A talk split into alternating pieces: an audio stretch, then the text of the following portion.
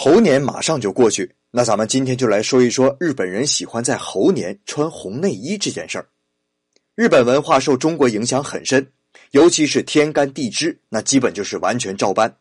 不过日本人不是在本命年穿红色，而是只在猴年才穿。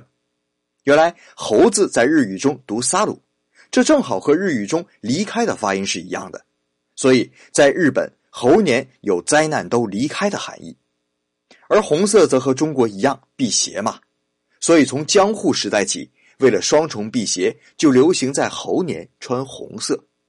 那到了现代，日本人的穿着越来越低调，不好意思穿那么鲜艳的衣服外出，所以猴年就流行起了红色内衣。这倒是火了东京朝鸭一家专门卖红色内衣的店。明年本命年的朋友，如果刚好在东京，可以去看一看呢。